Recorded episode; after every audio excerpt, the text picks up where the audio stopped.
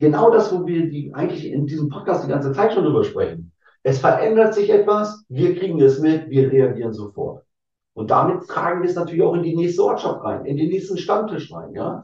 Wir machen die Weiterbildung für die Leute, was wir alles kostenfrei anbieten. Wir bewerben das, wir machen Landingpages für, für die Betreiber der Gewerbezentren. Und das hat eine Wucht, die wird noch maßlos unterschätzt. Da stehen wir erst am Anfang und ich sage es immer wieder.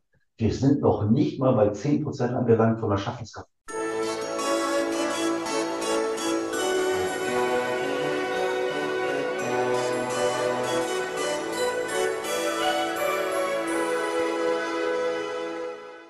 Hallo und herzlich willkommen. Mein Name ist Marco Peterson und ich begrüße Sie zu einer neuen Folge des Königsmacher Podcast, dem Podcast der Versicherungsbranche mit den Besten von heute für die Besten von morgen. Wenn Ihnen dieser Podcast gefällt, dann abonnieren Sie ihn doch auf der Plattform Ihrer Wahl und bewerten Sie ihn gern, denn damit würden Sie mich, würde ich mich A freuen und B hilft mir das bei den Podcast-Algorithmen. Aber kommen wir jetzt mal zu meinem heutigen Gast. Wenn ich mir einen Gast einlade, dann recherchiere ich immer natürlich ein bisschen über sie, weil ich will ja zwar nicht alles wissen, aber ein bisschen was über sie wissen, weil sonst wären die Gespräche ja langweilig. Als ich nach meinem heutigen Gast recherchiert habe, gegoogelt habe, in der heutigen Zeit natürlich, musste ich feststellen, dass er entweder Mitglied bei der SPD ist und für diese im Bundestag sitzt oder Mitglied bei Bündnis 90 Die Grünen und für diese im Landtag von Baden-Württemberg sitzt. Beides stimmt natürlich nicht. Die Fotos passten auch nicht. Also ergänzte ich den Namen um Versicherung und musste dann feststellen, dass er entweder Spezialversicherungsmakler für Wohnwagen, Wohnmobile und Pickups mit Wohnkabinen ist, Versicherungsvertreter für die Württembergische in Kreilsheim oder im Vorstand der Rheinland-Versicherungsgruppe ist. Das stimmt aber auch nicht. Ich habe also nach der kurzen Recherche schon mal festgestellt, dass der Name meines Gastes nicht selten ist. Bekanntlich ist ja Thomas Müller der häufigste Name in Deutschland. Ich wette, Andreas Schwarz ist kurz danach. Denn das ist der Name von den fünf genannten und natürlich auch von meinem heutigen Gast. Aber er ist der Andreas Schwarz, der Versicherungsmakler, Sachverständiger für das Versicherungswesen und Vorsitzender des Bundesverbandes der Sachverständigen für das Versicherungswesen e.V. ist. Und über all das und noch vieles mehr spreche ich heute mit Andreas Schwarz. Hallo Andreas, schön, dass du da bist.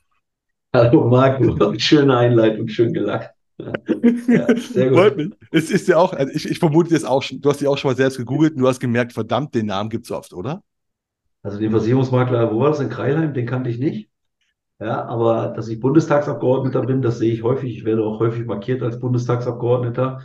Bin ich aber tatsächlich nicht, hast du richtig recherchiert. Ähm, das mit den Grünen, das nehme ich jetzt ein bisschen persönlich. Also das ist, das stimmt gar nicht. Ich möchte auch, dass das ganz klar hervorgebracht wird. Das bin ich nicht. Ja. Aber du hast recht. Ja, wenn man es, wenn man es googelt, ähm, ich habe das mal, aber auch ist schon ein bisschen her. Vor vor zwei Jahren, glaube ich, oder so habe ich das mal gemacht. Und äh, da habe ich festgestellt, es stimmt. Thomas Müller mag häufig sein, aber Andreas Schwarz ist auch nicht so selten in Deutschland. Also, naja. Ja, ist auch, ich habe mal geschaut, auch bei LinkedIn, wenn ich da Andreas Schwarz angebe, wirst du mir angezeigt, klar, wir sind ja auch vernetzt, aber ähm, noch diverse andere. Ich muss sagen, das ist echt ein Name. Hätte ich, hätte ich, nicht, hätte ich nicht gedacht. Ja, sind alles Imitate. Das ist nachgemacht. Das ist, ist einfach so. Ja. Du musst als erstes gucken auf das Baujahr, ja, und dann weißt du, alles, was nach 66 kommt, ist alles Imitat. Sehr gut. Aber hast du euch früher schon gewusst, dass der Name so oft ist, oder ist dir jetzt erst mit dem Internet bewusst geworden?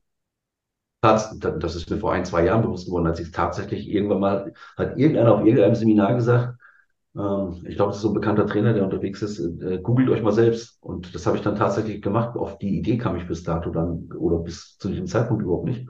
Dann habe ich mich selbst gegoogelt und dann habe ich festgestellt, wow, gibt aber viele von uns. Ja. Krass, erst seit zwei Jahren. Okay, gut. Ich habe gesagt, jetzt habe ich schon, ich glaube, Ende der 90er habe ich da mal, ich habe auch Informatik Kaufmann gelernt, deswegen mal, hat man ja. sich selbst gesucht. Ja. Ähm, und dann, also deswegen ich mir so, okay, Marco Petersen, so oft ist er nicht, aber das, da war ich, dachte ich mir so krass. Was ist so? So extrem unterschätzter Name. Ja. ja. Aber wir reden heute mit dem Andreas Schwarz, der ich schon erzählte, der äh, Versicherungsmakler ist und Vor Vorsitzender vom BVSV war es, ne? Ist die Abkürzung. Ja. Genau, BVSV. Ja. Und äh, der aus Maxdorf ist. Genau. Ne? Den, den, der, was? Neumaxdorf? Neumaxdorf. Ich bin ja jetzt zugezogen. Ah, okay. Dann lernen wir heute was über den Andreas Schwarz, der Neumaxdorfer ist, kennen. Genau. Gut, dann, äh, dann deinen Namen kennen wir. Wir kennen auch schon aktuell viele Namensvettern von dir. Äh, mhm. Dann stell dich selbst doch mal vor mit drei Hashtags und sag, warum du die gewählt hast. Okay, also mit drei Hashtags. Natürlich Sachverständiger, weil das ist etwas, was ich glaube, dass wir mit diesem Berufsbild Sachverständiger für das Versicherungswesen nach Deutschland gebracht haben. Das ist äh, Hashtag Sachverständiger, finde ich absolut okay. Dann Hashtag Gewerbezentrum als Anlaufstation für Unternehmer. Und das habe ich deswegen gewählt, weil wir natürlich die Motoren sind, um das Ganze anzutreiben in Deutschland. Und natürlich, was ganz, ganz wichtig ist, Hashtag äh, BVSV e.V., dem Bundesverband der Sachverständigen für das Versicherungswesen. Und das habe ich deswegen gewählt, weil ich natürlich Mitbegründer und Bundesvorsitzender bin und komplett überzeugt bin davon. Ihr habt das Sach Sachverständiger nach Deutschland gebracht? Ähm, also den Sachverständigen nicht, den gab es natürlich schon länger, sondern den Sachverständigen für das Versicherungswesen. Meine ich ja. Den haben, ja, ja, den, das haben wir gemacht, ja, ja. Ah, Den gab es vorher gar nicht. Es, es war erschreckend, weil wenn in Deutschland ein Richter äh, einen Sachverständigen brauchte, Beispiel mal, weil er wissen wollte, ob in einer Wohngebäudeversicherung irgendetwas nicht bezahlt wurde, warum ist das so, hat er überlegt, wen kann ich denn als Sachverständigen holen? Und die Überlegung war dann teilweise, naja gut, wenn ich so keinen finde, dann mache ich Folgendes. Wer Häuser baut, weiß auch, wie sie versichert werden. Fragen wir doch mal einen Architekten. Und das ist jetzt ein bisschen übertrieben, aber tatsächlich war es so, weil es keine Sachverständigen für das Versicherungswesen in Deutschland gab, dass man artverwandte Berufe danach gefragt hat und die haben dann Auskunft dazu gegeben. Und das Was? war dann Anlass genug zu sagen, ey, irgendwas stimmt im System nicht. Und deswegen haben wir gesagt, okay, es muss den Sachverständigen für das Versicherungswesen auch geben. Und damit haben wir das dann geplant. Idee 2019, Umsetzung 2014. Also inzwischen alles vernünftig aufgebaut, abgesprochen, genehmigen lassen, installiert und so weiter und so weiter. Ah, okay. Dazu kommen wir, also darüber wollte ich mit dir eh reden, aber schon mal interessant, dass das, das ist so, äh, dass das vorher gar nicht gab. Das wusste ich nicht, aber dazu kommen wir später noch. Also, ne, Gerne. was überhaupt auch zum BVSV, was das so alles ist. Aber erstmal kommen wir noch zu dir. Und mhm. nach den Hashtags kommt immer die Frage, wenn du ein Emoji wärst, welches wärst du, warum? Also ich wäre ganz klar und aus Überzeugung die betende Hände weil ich bin überzeugter Christ. Und ich mache unglaublich viel gerne in der Jugendarbeit als, äh, als überzeugter Christ, aber ich bin kein Zeuge Jehovas, um es ganz klar zu sagen, sondern ich bin einfach überzeugter Christ. Und äh, ich finde, dass es wichtig ist, dass junge Menschen Moral, Ethik so ein bisschen vermittelt bekommen, äh, Werte vermittelt bekommen. Und äh, die betenden Hände sind für mich Ausdruck einer Überzeugung. Das finde ich gut. Ich, ich, ich sehe auch, die betenden Hände von, wird von vielen genutzt, von mir auch häufig, aber in, häufig äh, im Zusammenhang mit Dankbarkeit, ne? So dankbar für irgendwas. Ja. Aber ja, passt, genau. Passt ja auch, ne, muss man ja sagen. Ja, absolut. Ähm, ja, dann kommen wir jetzt mal noch zu, zu vier kurzen Fragen. So entweder oder Fragen. Gerne. Das erste ist einfach mal so: Frühstück oder Abendessen? Abendessen. Warum? Frühstück ist immer sehr unregelmäßig und Abendessen bedeutet für mich Entspannung, Ruhe, genießen, äh, ja, Zeit haben, Geselligkeit. Frühstück ist meist aufstehen, mal irgendwie Tasse Kaffee, Brötchen noch und dann geht's voller Schwung in, in das Tagesgeschehen. Ähm, selten ausgiebig, ähm, so wie im Hotel, dass du mal ans Buffet gehst und dir was nimmst. Ist, ich bin zwar sehr viel in Hotels unterwegs, aber meistens das in Kombination mit äh, Seminar, Referententätigkeit äh, weiteren Teilnehmern äh, gleich wieder Hektik im Tagesgeschehen. Und das ist beim Abendessen nicht so. Beim Abendessen ist es für mich, für mich meist so, so, jetzt schön gemütlich und in Ruhe und der Tag klingt aus. Also deswegen, ja, ganz klar Abendessen. Okay, das zweite ist äh, Vintage oder modern? Modern. Ich glaube, in der heutigen Zeit, wenn du nicht mit der Zeit gehst, dann äh, hast du ein Problem. Und mein Credo ist ja eh, das Leben ist Veränderung. Und das merkt man nirgends so stark und so schnell wie in den letzten 10, 15 Jahren. Und das wird, glaube ich, noch viel schnelllebiger sein.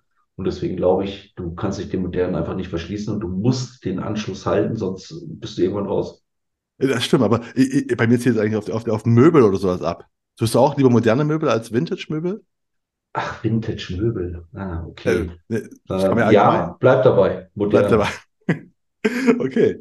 Ähm, dritte ist entweder allein verschollen in einem Gebirge oder gestrandet auf einer einsamen Insel.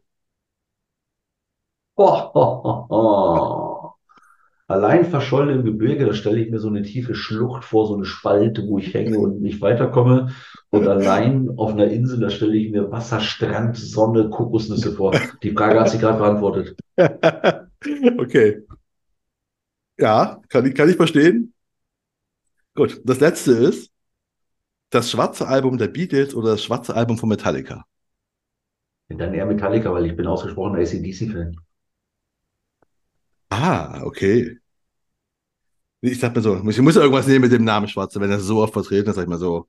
Black Ja, Album von den Beatles. ja, das, nee, nee, also da bleiben wir mal schön in Richtung AC/DC. Ah, gut. Vermute, du hast auch schon mehrfach, ich, ich vermute, du hast auch schon mehrfach live gesehen, ne? Nein, Nicht? tatsächlich, nein, tatsächlich nein. Ich habe sie noch nie live gesehen. Ich habe viele Aufzeichnungen gesehen, viele Konzertaufzeichnungen gesehen. Ich habe sie noch nie live gesehen. Ich hatte einmal die Chance, äh, als ich glaube ich in Hannover war oder in Hamburg, und da bin ich krank geworden und hat sich wieder erledigt. Also so einfach. Ja. Ah, weil ich wollte Das mir ist sagen, äh, ein, ein, ein schwarzer Punkt auf meiner, meiner Vergangenheit. Ich habe sie leider nie live gesehen. ja, weil ich wollte wollte sagen, die, die fehlen auch auf meiner Liste, so man denkt so, was man gesehen haben sollte und irgendwie, Ja, das ist ja, schade. Ja. genau. Die, die touren auch nicht mehr, oder? Touren die noch? Ich glaube Also nicht. vor ein paar Jahren noch, aber mittlerweile, ich glaube nicht. Also das ist ja Ja. ungefähr so. Nein, das sage ich jetzt nicht. Nein, nein, sie wohl nicht mehr. Ah, gut. Okay, ähm, ja, du warst auch schon immer Hardrock-Fan, Metallica, AC/DC-Fan.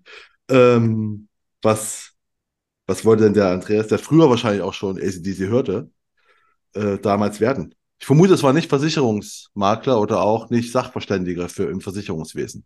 Oh, das ist schon richtig. Also ganz früher, noch, noch vor dieser Zeit, dieser AC/DC-Zeit, wollte ich natürlich Indianerhäuptling werden. Ja? Weil damals haben wir noch viel draußen gespielt und es gab keine Handys und äh, ich kann mich noch an Zeiten erinnern, da gab es Fernseher, schwarz-weiß und abends gab es so einen Bildschirm Sendepause. In dieser Zeit bin ich ja nur groß geworden. Also da haben wir noch viel gespielt mit Cowboy und Indianer. Äh, Später wollte ich nicht Feuerwehrmann werden, aber ich wollte ähm, zur GSG 9 unbedingt zum Blendschutz. Ähm, bin dann aber letztendlich bei der Polizei gelandet. Also von daher, ja, fast die gleiche Richtung. Da war ich dann ja auch in Sonderstaffeln und das war auch okay. Aber ja, Ah, du, also das du wollte ich wolltest, werden. du wolltest Polizist Ja. werden, bist aber okay, aber wir reden jetzt nicht vom Polizist, der rumläuft und sagt, du bist falsch gefahren, Marc, oder zeig mal dein Warndreieck, sondern äh, GSG 9 ist ja schon. Ich, Äh. ich wollte zur GSG 9, bin aber nicht zur GSG 9 Ach so, du wolltest. Ich wollte. Ah, Ähm, ich bin dann aber zur Polizei gegangen und dort war ich dann ja, lange Jahre in der Bereitschaftspolizei. Und Ah, äh, wenn man mir zugehört hat vom Alter her, weiß man, dass ich in der Phase unterwegs war, als es noch richtige Demonstrationen gab. Ähm, ich habe da ziemlich viele üble Demonstrationen mitgemacht über, über Hafenstraße in Hamburg, was mit das Schlimmste war, die großen Einsätze. Aber es gab ja auch viele andere bewegende Sachen, Stadtbahn West, Brockdorf. Also ich, ich kann schon ein bisschen aus der Historie reden. Ähm, danach bin ich dann aber, als ich bei der Bereitschaftspolizei weg war, zur Einsatzstaffel gekommen. Auch da kann ich eine ganze Menge wieder mitreden. Habe diese Hochgeschwindigkeitsfahrzeuge gefahren, habe äh, Motorrad gefahren, Motorradstaffel. Ja, also so ein Blödsinn. Ähm, aber dazu gehört auch Verkehrsüberwachung. Das heißt, wir haben natürlich auch mit Hochgeschwindigkeitsfahrzeugen die sogenannten PPS-Fahrzeuge, Police Pilot Systeme. Also in, in zivil mit zivilen Fahrzeugen, Kamera zwischen den Sitzen, Verfolgungsfahrten. Also so wie man es sich vorstellt. Ähm, ja, das war so mein Leben bei der Polizei. Mit Banküberfällen, äh, alles, was dazu gehört. Und ja, ja. okay. Okay, du hast, du hast also, du hast quasi in einem der beliebtesten Jobs, also wenn man nach, nach Ansehen geht, ne? Gehört der Mhm. Polizei ist ja immer so mit, mit Gewinn, ne? So steht immer ganz Mhm. weit oben. Hm. Und spannender Job, auch wenn es vielleicht gefährlich ist, ne? Aber es klingt zumindest spannend, was es war. Hast du dann überlegt, ich gehe zur Versicherung? ich bin ja in Weil den ich bin ja in den beliebtesten Jobs geblieben. das sieht jetzt gesellschaftlich Irritiert. gesehen nicht jeder. Nee, ich, ich verstehe intern, finde ich auch gut, dass man da sowas sagt. Ich glaube aber, das, das große Problem in der Branche ist einfach, dass sie sich, sich zu selbst, äh, sich selbst so schlecht spricht. Aber wir, wir reden mal von den Naja, jährlichen Marco, du musst, Rankings. unter, Marco, du musst unterscheiden. Ich bin in der beliebtesten Branche, du nicht. Weil ich habe ja wenig mit Versicherungsverkauf zu tun. Ich bin ja Sachverständiger für das Versicherungswesen. Ja.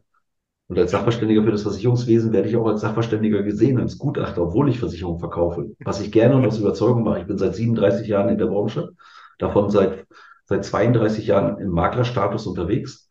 Und ich bin zusätzlich zum Maklerstatus Sachverständiger für das Versicherungswesen.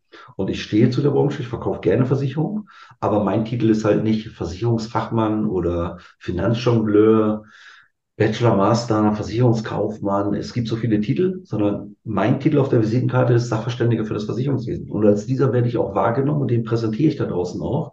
Und ich mache das aus Überzeugung. Und diese Berufshierarchie, die du gerade angespielt hast, wo dieser Versicherungsvermittler immer ganz unten ist, dazu wollen wir mal zwei Sachen ganz wirklich direkt festhalten. Also erstens, diese Statistik wird erstellt vom Deutschen Beamtenbund. Und das sagt meiner Meinung nach schon alles. Ähm, Das äh, wundert mich nicht, wenn dann Beamte ganz oben stehen und das Versicherungsvertreter ganz unten stehen. Aber ganz oben stehen auch Richter, Feuerwehrleute und Gutachter in dieser Statistik. Und wenn wir diese Weiterbildung machen, dann machen das viele bei uns, weil sie sagen, ich will mit meinem Wissen Geld verdienen, ich will Gerichtsgutachten schreiben, ich will qualifiziert sein, ich will ein weiteres äh, Bildungsniveau haben. Was sie alle nicht zum Anfang wahrnehmen und wissen, ist, dass sie beim Kunden auch anders angesehen werden. In dem Augenblick, wo sie diese Weiterbildung durchlaufen haben, die Prüfung bestanden haben und auf ihrer Visitenkarte steht dann plötzlich nicht mehr Versicherungsvermittler, Fuzzi, sondern da steht dann Sachverständiger für das Versicherungswesen, Gutachter, stellt der Kunde auch fest, boah, jetzt, wo du Gutachter bist, weißt du ja, was du tust. Jetzt musst du mir nur noch sagen, wo ich unterschreiben muss. Was natürlich totaler Blödsinn ist, weil das Wissen hat er vorher auch schon gehabt. Aber der Titel ist jetzt ein anderer. Es hat sich im Umfeld etwas geändert. Und so das, wird man auch wahrgenommen. Das glaube ich auch. Aber meine Frage ist ja, äh, wieso bist du vor 37 Jahren von der Polizei mhm. zur Versicherungsbranche gekommen? Es ist, ein, es ist nicht naheliegend, der Schritt, weißt du? Es ist nicht unbedingt, dass man sagt, so, hey. also, ja, ich stehe dazu. Also es ist relativ einfach. Es gab ein Fußballturnier von der Polizei. Mehrere Dienststellen gegeneinander Fußball gespielt. Auf diesem Turnier hörte ich, dass ein Kollege aus einer anderen Ortschaft Versicherung verkauft.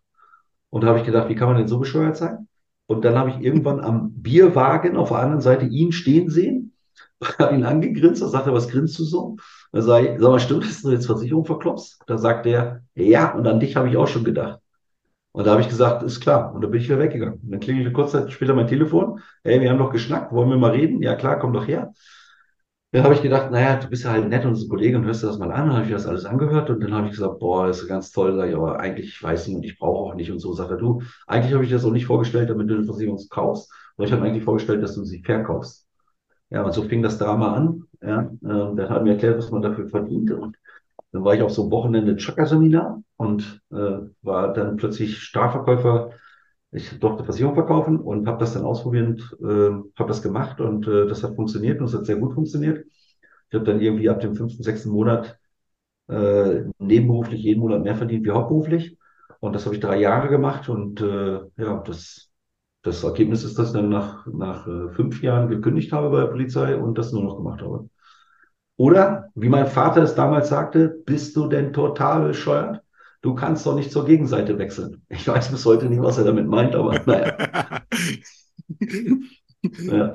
Aber, okay, ähm, du hast dann also, du hast während deines Polizeidienstes Versicherungen verkauft. Dann vermute ich mal, ja. wenn ich jetzt nämlich frage, äh, also ah, du hast dann Du hast eine Ausbildung hast du nicht gemacht, sondern einfach so, so ein Wochenendseminar, sagst du ja. Ja, klar, Chaka, Bundesbund. 37 genau. Jahre her, da durfte man das noch. Genau, deswegen, und, und äh, da ging es auch nur um Vertrieb, gehe ich von aus, ne? Da, Selbstverständlich. Genau. Und ich habe heute noch das Kundengespräch. ich wollte fragen, wie hast deine Kunden damals denn gewonnen? Vermutlich waren es alles Polizisten, oder? Nein. Nicht? Äh, das kam erst, als ich meine Führungslaufbahn als Führungskraft äh, entdeckt habe indem ich die erste Stufe geschrieben hat und man mir dann irgendwann erklärt hat, ey, eigentlich wärst du eine tolle Führungskraft, jetzt darfst du auch Mitarbeiter einstellen. Ähm, dann kam es natürlich auch teilweise, dass man äh, Polizisten eingestellt hat. Wobei ich heute noch sagen muss, das sind die besten Verkäufer neben Bundeswehrsoldaten. Wenn du Zeitsoldaten von der Bundeswehr bekommen hast oder äh, Polizisten, dann wusstest du, dass du immer gute, gute Menschen um dich herum hast, die unglaublich viel verkauft haben, die es gewohnt sind, Befehle zu empfangen. Ja, Anders kann ich das heute nicht sagen. Ich habe es selber praktiziert. Über mir Polizisten, neben mir Polizisten. Ja, äh, es waren überall Polizisten zu sehen, aber auch Bundeswehrsoldaten. Und das konntest du einfach merken. Das sind Befehlsempfänger, die haben einfach gemacht, was gesagt worden ist. Und das war ja auch noch schön und einfach damals. Und ja, also man kann heute froh sein, dass diese Zeit vorbei ist, aber es war halt etwas. Ja. Aber wenn du sagst, die waren gute, Verk also gute Verkäufer, meinst du jetzt gut wegen, äh, weil quasi die Befehlshierarchie gab? Oder weil sowas funktioniert hat, das quasi gute Angestellte? Oder hatten die irgendwas Besonderes, Gutes im, im, im, im, im Vertrieb? Ich weiß nicht. Was ich meine? Naja, also Polizisten, das hattest du gerade schon mal erkannt, sind gut angesehen. Äh, wenn der Polizist dir erklärt, dass du eine Altersvorsorge brauchst, dann hast du das als junger Mensch eher wahrgenommen und hast gesagt, das mache ich. Wobei der Bundeswehr ist es, glaube ich, dieses Befehlstun. So, wir müssen jetzt so und so viele Umsatzverträge machen hier und wir müssen Leute zum Seminar schleppen und äh, ich rufe dich morgen Abend an, dann hast du drei und dann hattest du auch drei, weil es war ja ein Befehl. Ja. Ähm, das war schon teilweise, das war halt einfach früher so. Punkt. Ah. Ja, war einfach so. Ja, du hast einfach gemacht. Ist auch gut, aber wie habt ihr denn damals, äh, es war einfach im Strukturvertrieb, gehe ich jetzt mal von aus. Selbstverständlich. Oder? Selbstverständlich. Und ähm, wie, wie viele? Ich glaube echt, 90 Prozent der Königsmacher, mit denen ich hier rede, Königsmacherinnen, kommen alle. Also das Struktur, dem kann man, man kann im Strukturvertrieb vieles äh, angreifen. Auf jeden Fall bringt er die meisten Leute in die Branche rein, muss man sagen. Also Fakt ist eins, im Strukturvertrieb, das Verkaufen lernen bedeutet es zu können. Das ist nun mal so. Es gibt Fehler im Strukturvertrieb, ja, aber die sind auch weitestgehend durch Gesetzeslage und durch Außeneinflüsse äh, äh verändert worden. Ist heute nicht mehr so. Ich würde mich heute hüten zu sagen, Strukturvertrieb ist schlimm. Im Gegenteil, ich bin Befürworter des Strukturvertriebes, weil ich sehe es genau wie du. Es ist eine einfache Möglichkeit, wie man sich auch eben etwas aufbauen kann, ohne große Kapitaleinsätze. Und wenn man sich die heutigen Strukturvertriebe anguckt, dann stellt man fest, nein, das ist nicht mehr hingehen, anhauen, umhauen, ja, sondern da steckt so eine extrem hohe Qualität hinter. Dass das Vor- und Nachteile hat, wie jeder andere Job, ist doch vollkommen klar. Aber wenn wir die Strukturvertriebe gerade in unserer Branche nicht hätten, ui, ui, ui, ui, ui, wir haben jetzt schon Nachwuchssorgen, dann wüsste ich nicht, was dann passiert. Äh, definitiv. Niemand holt so viel rein wie die.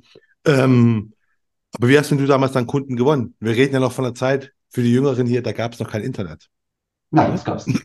Es gab auch keine Computer. Wir mussten, wir mussten noch Tarife mit Hand berechnen. Ja? und all sowas.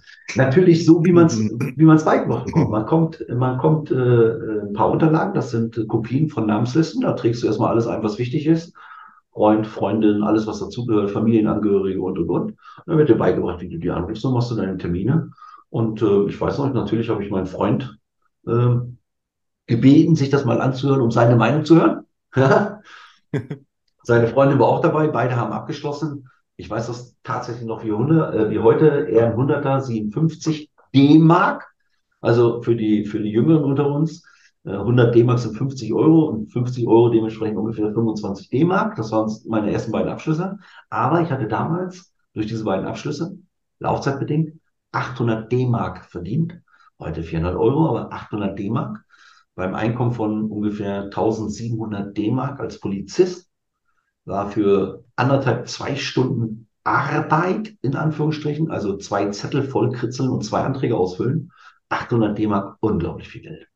Und deswegen habe ich auch relativ schnell nach fünf Monaten angefangen, Geld zu verdienen damit, weil ich war mir ziemlich sicher, wenn ich diese beiden Anträge einreiche, werde ich niemals für so wenig Aufwand 800 D-Mark bekommen. Das war mir, das war mir vollkommen klar. Da kann ich nur betrogen werden. Ähm, aber ich wurde nicht betrogen. Das wurde tatsächlich ausbezahlt habe ich das nochmal ausprobiert mit, mit, mit einem Monat, wo ich vier oder fünf Anträge geschrieben habe. Das Geld kam auch und habe ich gedacht, das funktioniert tatsächlich. Ja, da habe ich losgelegt. Ja. Und ja. ähm, bist du im Strukturvertrieb gewesen? Fünf Jahre lang, ja. hast du gesagt? Und genau. dann ja. hast dann du aber ich, Maklerschaft angestrebt. Nee, Nee, nee, also ich habe einen riesen Jahreswettbewerb gewonnen, den gar keiner gewinnen durfte, weil er so konzipiert war, dass ihn niemand gewinnt, aber ich habe ihn gewonnen. Das, das gab natürlich Streit. Ähm, das endete wie immer, wenn du sehr erfolgreich bist. Ich habe mit ganz wenig Leuten unglaublich viel Umsatz produziert, mit einer hervorragenden Stornoquote. Dann zerstreitet man sich irgendwann mit seinen sogenannten Struckis und äh, dann geht man und das ging natürlich über eine Klage. Und ähm, das äh, habe ich, hab ich dann noch durchgezogen, weil ich gesagt habe, nee, da bin ich Gerechtigkeitsfanatiker, also dann will ich auch haben, was mir zusteht. Das ist dann noch so äh, passiert. Dann bin ich gegangen und dann bin ich zu einem Strukturvertrieb nach Berlin gegangen, der auch nur in Berlin zu dem damaligen Zeitpunkt tätig war und der wollte jetzt unbedingt mit, mit Grenzöffnung und allem drum und dran außerhalb von Berlin tätig werden. Und äh, für den habe ich die ersten Geschäftsstellen außerhalb von Berlin mit aufgebaut. Und da fing das, fing das Drama nach ungefähr dreiviertel Jahr an, dass ich festgestellt habe, einmal Strukturvertrieb scheint alles gleich zu sein. Und da bin ich dort ausgestiegen und habe gesagt, eigentlich habe ich jetzt gar keine Lust mehr und ich mache jetzt nur noch meine ganz engen Kunden und dann muss ich mir überlegen, was passiert. Und habe so eine kleine Auszeit genommen und bin dann aber berufen worden von jemand, der mir gesagt hat, ey, da gibt's wieder einen, der will was aufbauen und die nehmen viel Geld in die Hand und dann bin ich dahin gegangen das war auch wieder nur äh, Gesabber, äh, so dass ich dann gesagt habe, weißt du was, jetzt machst du Makler. Und da habe ich Makler gemacht und dann konnten mich alle mal zufrieden lassen, weil dann habe ich nur das gemacht, wozu ich Lust hatte und habe meinen Umsatz gemacht und äh, habe mich auf die Maklerschaft konzentriert, habe mit gar keinen Mitarbeitern mehr zusammengearbeitet, weil das war mir alles zu stressig und zu viel gelogen und was weiß ich nicht alles. Und ja, das habe ich dann jahrelang gemacht und äh, das, das war auch gut so. Und du hast dann äh, weil, weil ich, hatte, ich habe nach dir gegoogelt, da war dann Genion-Versicherung.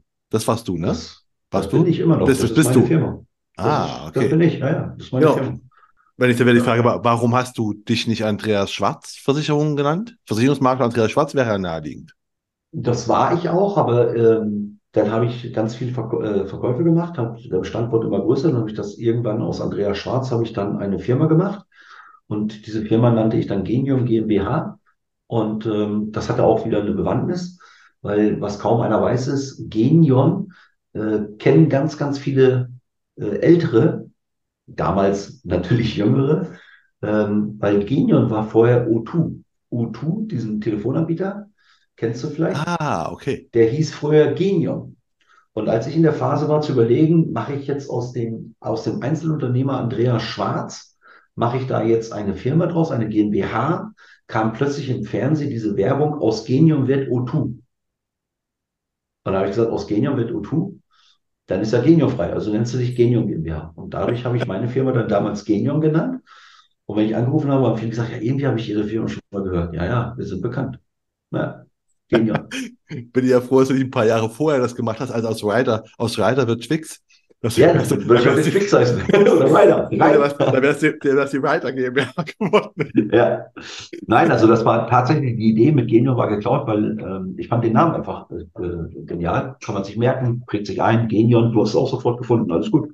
So, das ist, das ist tatsächlich bis heute meine Firma. Das ist die Makelei, die ich betreibe, wo ich auch heute, gerade heute Morgen wieder für unterwegs war, um äh, Kunden glücklich zu machen. Alles ist gut. Also Genion ist meine Firma und äh, ja, die ermöglicht mir halt aufgrund jahrelanger vorheriger harter Arbeit den einen oder anderen Luxus momentan. Ja. Und das ist auch gut so. Das definitiv. Ähm, aber hast du denn mit Genion dann, ich habe überlegt, wie, A, wie kommst du dem Namen, das weiß ich jetzt. Hast du dich dann auch, äh, speziell, ich meine, heute redet man von einer Zeit, wo alle sich spezialisieren müssen, ne? wo man sagt, okay, Fokus auf irgendwas, Spezial auf irgendwas. Und du kommst, kommst aus einer Zeit, auch Genion, aus einer Zeit, wo das noch nicht so der große. Warst du auf irgendwas spezialisiert? Oder? Nein. Ich war, nein, nein, ich habe äh, Privatkundengeschäft gemacht, also das ist dann die Spezialisierung. Ähm, dort konnte ich natürlich alles, wie, wie, wie fast jeder, ja, um dann irgendwann mit Eintritt der Sachverständigentätigkeit festzustellen, dass es durchaus Sinn macht, sich auf etwas zu spezialisieren, was man dann wirklich kann, ähm, mit, mit allen Facetten kann. Und das habe ich durch die Sachverständigen-Spezialisierung gemerkt. Man kann einfach nicht alles und dafür ist es einfach zu umfangreich, zu viel. Ähm, Und wenn du Sachverständiger sein willst, dann brauchst du ein sogenanntes Bestellungsgebiet. Das heißt, du musst dem Richter erklären, aus irgendeinem Grund bist du auf irgendetwas spezialisiert. Und es, es gibt keinen, keinen, also ich kenne keinen ähm, in der Branche, der, der sagt, ich, ich bin der Spezialist für Haftpflicht, Hausrat, Rechtsschutz, ba, ba, ba, ba, ba. Du bist der Vermittler für, aber der Spezialist, also der Experte, der es wirklich drauf hat, das, das schaffst du einfach nicht für alles zu sein. Und ich stelle auch fest, dass die, die spezialisiert sind, und da könnte ich, da waren bestimmt schon ganz viele bei dir im, im Podcast drin, die wirklich spezialisiert sind, die haben auch Erfolg. Die haben deswegen Erfolg, weil sie Experten sind, weil sie auch so wahrgenommen werden, weil sie so spezialisiert sind. Und ähm, ich habe dann mit, mit Eintritt der Sachverständigentätigkeit relativ schnell festgestellt, dass ich plötzlich rumgereicht werden, weil die Kunden sich nicht mehr einen Versicherungsmakler, auf den ich ja so stolz war, weil ich bin ja nicht mehr Vermittler, nicht mehr Ausschließlichkeitsagent, kein Strucki, ich war ja Makler, ja, ähm, äh, als Makler äh, tätig bin, aber jetzt bin ich plötzlich Sachverständiger und meine Kunden halten sich in Sachverständigen und das unterscheidet mich wiederum vom Makler, weil meine Kunden denken, es ist was ganz Besonderes. Nicht, dass der Makler denkt, es ist was ganz Besonderes. Der sagt sich, was der kann, kann ich auch, aber er hat den Titel nicht. Ich habe den Titel und ich kann das, was er auch kann, aber ich werde auch als der Spezialist, der Experte, der Sachverständige wahrgenommen. Und das ist der Unterschied. Ah, okay, dann kommen wir jetzt mit, du hast vorhin schon erzählt, äh, Sachverständige für Versicherungen gab es gar nicht. Habt ihr äh, etabliert? Ja. Äh, also A, wann? Wie kamt ihr auf die Idee? Also Mhm. wie, wie, wie ne? Gab es nicht. Ja. wie, wie, wie, wer hat das gemacht? Wie kam das? Wie ist es dazu gekommen? Also, es gab beim BVS, das ist der Bundesverband der öffentlich bestellten und vereidigten Sachverständigen, einen Fachbereichsleiter namens Hans-Joachim Schlimpert, langjähriger Freund von mir. Und der war, ist öffentlich bestellter und vereidigter Sachverständiger. Und der hat einen Gesetzestext entdeckt, nämlich den Paragraphen 53 Haushaltsgrundsätzegesetz. Und dieses HGRG, Haushaltsgrundsätzegesetz, gilt für alle Städte und Kommunen in Deutschland. Und dort steht niedergeschrieben, dass die Städte und Kommunen in Deutschland neben einer steuerlichen Bilanz auch ein Wirtschaftsprüfungsgutachten jedes Jahr erstellen müssen. Und dazu muss der zuständige kommunale Beamte, so steht es im Gesetzestext, also im Regelfall der Kämmerer, dem Wirtschaftsprüfer die Zahlen liefern, die diese Stadt, diese Kommune, diese Liegenschaft an äh, Versicherungsprämien bezahlt. Und das kann der sicherlich ohne fremde Hilfe, davon bin ich überzeugt. Aber jetzt kommt es, im Paragraphen 53 HGRG steht auch, gleichzeitig muss der zuständige kommunale Beamte dem Wirtschaftsprüfer auch mitteilen, ob mit Zahlung dieser Versicherungsprämie alles ordnungsgemäß versichert ist. Und wenn er das aufgrund seiner Ausbildung oder Herkunft nicht kann, dann muss er sich die Hilfe einer Clearingstelle für das Versicherungswesen oder einen technischen Sachverständigen für das Versicherungswesen zu Hilfe holen, der dann beurteilt, ob das, was er dort bezahlt, auch dafür Sorge trägt, dass alles ordnungsgemäß versichert ist. Hintergrund, wenn wir über Städte und Kommunen reden, dann reden wir über Steuergelder. Und damit soll sichergestellt werden, dass diese Steuergelder natürlich nicht sinnlos verprasst werden. Und da gibt es ja unglaublich viele Beispiele für, dass das teilweise auch der Fall ist. Und ähm, da hat mich der, der Fachbereichsleiter vom BVS angesprochen, was ein technischer Sachverständiger für das Versicherungswesen ist. Und das habe ich nicht gewusst. Und dann haben wir angefangen, das zu eruieren und festzustellen, dass es ein Gesetz gibt, was eine, eine, eine Person verpflichtet, dieses Gesetz zu beachten, was er gar nicht beachten kann, weil es weder die, die, äh, die technische Clearingstelle gibt noch den technischen Sachverständigen. Und dann haben wir überlegt, was können wir tun? Und da haben wir in Anlehnung an den BVS, Achtung, sehr kreativ, den BVSV gegründet, mit der Maßgabe, Leute aus der Versicherungsbranche weiterzubilden zu Sachverständigen für das Versicherungswesen, damit diese dann gemäß 53 Haushaltsgrundsätzegesetz den kommunalen Beamten helfen können und diese Gutachten erstellen. Und als wir das dann gemacht haben und umgesetzt haben, kamen relativ schnell die Gerichte in Deutschland auf den Plan und haben mitbekommen, Moment mal, es gibt jetzt Sachverständigen fürs Versicherungswesen. Wie viel gibt es denn? Naja, so knapp 40, 50. Ach du Schande, könnt ihr nicht ein paar hundert ausbilden, weil wir bräuchten die bundesweit. Dann habe ich gesagt, wofür? Naja, um Gutachten zu stellen, damit der Richter weiß, warum wird etwas bezahlt, warum ist etwas nicht versichert, warum ist etwas nicht bezahlt, Streitigkeiten zu klären und so weiter und so weiter. Und damit brach dann ein Damm, dass wir gesagt haben, okay, das passt. Und dann haben wir angefangen, diese Leute aus der Branche weiterzubilden, die Prüfung abzunehmen. Ja, und äh, diese Leute können jetzt mit ihrem Wissen Gerichtsgutachten schreiben und sie können sich dort etablieren und darstellen und sie können damit Geld verdienen. Und das wird bezahlt nach der Justizgebührenordnung. Und das heißt, die liegen immer so um 100, 120 Euro netto die Stunde, manchmal auch ein Tick mehr. Ja, ähm, aber das ist das, was die Gerichte so bezahlen im Schnitt. Wir empfehlen, nehmt 115, 120 Euro netto die Stunde und dann kann man damit unglaublich vieles, schönes, gutes Geld verdienen, wenn man das Wissen hat. Ja, und so kam es dazu. Okay, äh, total verrückt, dass es einen Gesetzestext gibt, wo man einfach sagt, frag Person X mhm. und äh, Person X gibt es gar nicht. Weißt du, Auch die Klärungsstelle gab es nicht. Das ist der Hammer, ja. Das ist schön, schön, schönes Gesetz geschrieben. Wir haben ein Gesetz, da funktioniert alles. Es fehlen also die Personen, die es entscheiden können. Ähm, aber ja wann, wann habt ihr denn den, den, den, die, die Lücke im Gesetz, nee, nee, das, die, die Person im Gesetz gefunden, die es noch gar nicht gibt? Also mal ja, dass wir, dass wir es mal so zeitlich einordnen können. Das ist relativ einfach. 2009 gelesen, dann angefangen nebenher und immer mehr zu, äh, zu recherchieren. Dann festgestellt, es gibt weder Clearingstelle noch Sachverständigen.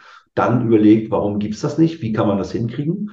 Dann mit dem BVS kurz äh, gesprochen, mit anderen noch gesprochen, mit weiteren gesprochen überall nachgefragt, nirgends gibt's das, dann festgestellt, okay, das ist eine Lücke, dann das gesamte System aufgebaut über Genehmigungsverfahren, Einreichung, was haben wir vor, wo geht's hin, einen Bundesverband gegründet und so weiter, um dann genau diese Lücke zu schließen. Und das haben wir damit gemacht. Wir haben ein vollkommen neues Berufsbild geschaffen, den Sachverständigen für das Versicherungswesen, der auch mittlerweile überall etabliert ist. Genau, weil das, wenn mich das jetzt gerade die nächste Frage ist halt, ihr habt festgestellt, da fehlt was, und hast ja, ja gesagt, dann habt ihr äh, so ein Berufsbild geschaffen. Ja.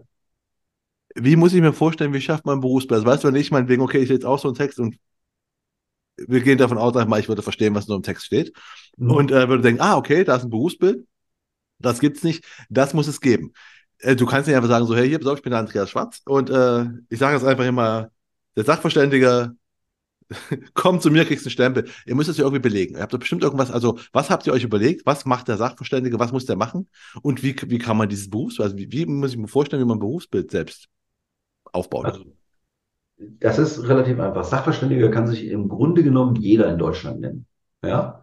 Es birgt nur eine Gefahr. Es gibt ein Gerichtsurteil und das sagt aus, als Sachverständiger musst du nachweisen können, welche Ausbildung du durchlaufen hast und welche Prüfung du abgelegt hast. Wenn du das nicht kannst, und das ist jetzt ein bisschen unglücklich, dann musst du dich freier Sachverständiger nennen. Vielleicht hast du schon mal gesehen, dass da draußen Leute sich nennen freier Sachverständiger. Bei uns in der Branche würde das bedeuten, aha, keine Ausbildung, keine Prüfung. Ja, bei, bei Gericht würde das auch bedeuten, keine Ausbildung, keine Prüfung. Der Bürger sagt, ah, ein freier Sachverständiger, der ist sogar nicht gebunden, der gehört keinem, ja, dann frage ich doch lieber, lieber den. Das ist der Irrtum, ja. Das heißt nicht, dass der schlechter ist. Das heißt nur, vielleicht gab es zu dem Zeitpunkt in seiner Sparte noch gar keine Möglichkeit einer Weiterbildung, einer Ausbildung, einer Prüfung. Ja, oder aber er hatte keine Lust darauf, oder aber er sagt, ich bin so gut, ich bezeichne mich einfach als Sachverständiger, weil ich habe das Fachwissen. Das kann er machen. Er darf bloß nicht ähm, sich dabei erwischen lassen, dass er es nicht hat. Dann, dann hat das Gericht nämlich keinen Spaß daran. Ja, so deswegen kann ich auch nur jedem sagen, jeder, der meint, der sich Sachverständiger nennen will, der sollte wirklich auch das Wissen und diese Spezialisierung haben. Und wenn er schlau ist, besorgt er irgendwo diese Aus- und Weiterbildung und nimmt eine Prüfung darüber ab, dann ist er auch safe. Weil es gibt ja genug Möglichkeiten, dass zum Beispiel jemand sagt, naja, ich überweise morgens Geld und habe mittags äh, die Bestätigung des Zertifikats, Diplom im, in meinem E-Mail-Postfach, brauchst du nur noch über Farbdruck ausdrucken und schon bin ich Sachverständiger. Ähm, genauso gibt es europäische Zertifikate, wo ich sage, seit Jahren sage, das sehe ich als sehr kritisch und als sehr gefährlich an. Weil wenn ich zum Beispiel sehe, dass es Sachverständige für irgendetwas gibt, äh, mit einer Zertifizierung aus England, dann weiß ich schon, es stimmt was nicht. Warum? Erstens, England ist nicht mehr in der EU, das heißt ein europäisches Zertifikat, ähm, ähm, was bestätigt, dass ich ein deutscher Sachverständiger bin, hat ein paar, ein paar äh, Macken da drin. Ja, weil so eine Zertifikate werden immer in der Landessprache ausgestellt. Das heißt, es müsste alles komplett in Englisch ausgestellt sein. Ist es aber nicht. Dazu kommt, England ist nicht mehr in der EU. Ja, und, und so gibt es viele, viele Kriterien. Aber wir haben in Deutschland ja auch bestimmte Stellen, die das überprüfen. Und sowas bringt dann natürlich auch Ärger. Und deswegen sage ich, wenn du meinst, du bist Sachverständiger und hast das Wissen, dann kannst du dich auch Sachverständiger nennen. Es ist immer noch nicht geregelt in Deutschland. Das kannst du machen. Du solltest dich bloß nicht dabei erwischen lassen, wenn du es nicht bist. Oder aber du sagst gleich, ich bin freier Sachverständiger, dass jeder weiß, du hast weder eine Ausbildung noch eine Prüfung absolviert. Dann ist das okay für mich. Genau, aber ihr habt ja, ihr habt ja eine Ausbildung geschaffen dazu, eine Prüfung dazu ja. geschaffen. Ja. Ähm, ja, aber wie, wie, muss ich mir das vorstellen? Also wie kann ich, ich kann jetzt auch, kann ich einfach hingehen und sagen, okay, ich tue jetzt hier einfach mal, also was habt ihr euch überlegt, was muss da können? Weißt du? Also da haben wir, da haben wir, da haben wir äh, mehrere Sachen, mehrere Quellen angezeigt. Was, was beinhaltet das? Was muss das sein? Wir haben die Gerichte befragt, auf was legt ihr Wert und so weiter und haben es permanent nachgebessert, bis wir wussten, jetzt sind wir dort, wo wir eigentlich hin müssen. Und du kannst eigentlich auch nichts falsch machen. Das muss man dazu sagen, weil du hast ja keinen Vergleich. Also alles, was du machst, ist jetzt erstmal, ist jetzt erstmal Standard. Ja, es muss erstmal einer kommen, dir sagen, ja, das ist ja jetzt Blödsinn, das passt ja gar nicht. So. Oder aber wenn die Gerichte dann kommen und sagen, naja, also das, das fehlt uns ein bisschen bei euch in der Ausbildung, dann musst du es auch nachliefern. Das ist halt einfach so. Da, da mussten wir natürlich ein paar Fehler lassen, ein bisschen was machen. Wir haben zum Beispiel zum Anfang Finanzmathematik gehabt bei uns in der Ausbildung und äh, VWL. VWL sagt jedes Gericht, braucht man nicht. Und Finanzmathematik wiederum ist sehr spezialisiert. Ähm, da sagen die wenigsten Gerichte, wann braucht man das? Ja, also das sind so Sachen, das, das äh, federt man dann ab unterwegs. Das, das kriegt man einfach mit durch die Tätigkeit und durch die Erfahrung. Aber das ist auch nichts Unnormales. Das ist in jedem Berufsbild so. Ja, guck mal, ähm, mein Vater war Kfz-Mechaniker und hatte ein Autohaus. Heute gibt es gar keine Kfz-Mechaniker mehr. Die Reichen heißen alle Kfz-Mechatroniker. Aber ein Auto reparieren können die wenigsten. Warum? Ganz einfach. Früher hast du einen Schraubenschlüssel gehabt, dann hast du so eine kleine Schraube gehabt ein Liter Öl oder zehn Liter Öl, ganz egal, und hast noch so ein Dicht drin gehabt, hast den Wagen aufgebockt, hast darunter ein Fass gestellt, hast zugesehen, dass das Öl nicht zu heiß ist im Motor oder du nach Aufdrehen der Schraube schnell wegspringst, weil heißes Öl tut weh. Dann hast du die Schraube, die neue Schraube mit dem neuen Dichtring aufgemacht, hast oben wieder Öl draufgekippt, das war ein Ölwechsel. Heute kannst du das gar nicht mehr. Du brauchst Spezialwerkzeug, elektronische Geräte, keine Ahnung, ja. Und deswegen gibt es keine Mechaniker mehr, es gibt nur noch Mechatroniker, weil alles elektronisch, mechatronisch geregelt ist. Die können, die oder wenige von denen können heute noch ein Auto auseinanderschrauben und wieder zusammenbauen. Ist einfach eine Situation. Wenn du die 80er, 90er mit 2023 vergleichst, wirst du feststellen, die Autos sind ganz unterschiedlich. Ich habe noch ein Auto gefahren, das hatte keine Servounterstützung, nicht mal eine Servo, äh, Servolenkung, keine Servolenkung, keine Servounterstützung. Ich habe noch Auto gefahren. Wenn ich meinen Kindern heute sage, jammert nicht rum, fahrt mal ein Auto ohne Servolenkung, dann wissen die gar nicht, was ich meine. Wir haben doch auf den großen Parkplätzen der, der, der Fabriken, haben wir im Winter Handbremsen gezogen und haben die Autos gedreht. Heute kannst du gar keine Handbremse drehen. Ja, also, also ziehen und wieder loslassen, weil das ist so ein kleiner Hebel, der funktioniert nur, wenn du parkst. Keine Ahnung, ja. Früher hast du Handbremsen gehabt. Ja, das, das gibt's heute gar nicht mehr in dem Sinne. Natürlich gibt's das schon, aber du weißt, was ich meine. Ja. ja. So, und so ist halt einfach die Veränderung. Das ist bei uns auch so. Es, es wechselt so viel, es gibt immer so viele Neuerungen, es gibt Sachen, da denkt heute kein Mensch dran, ja.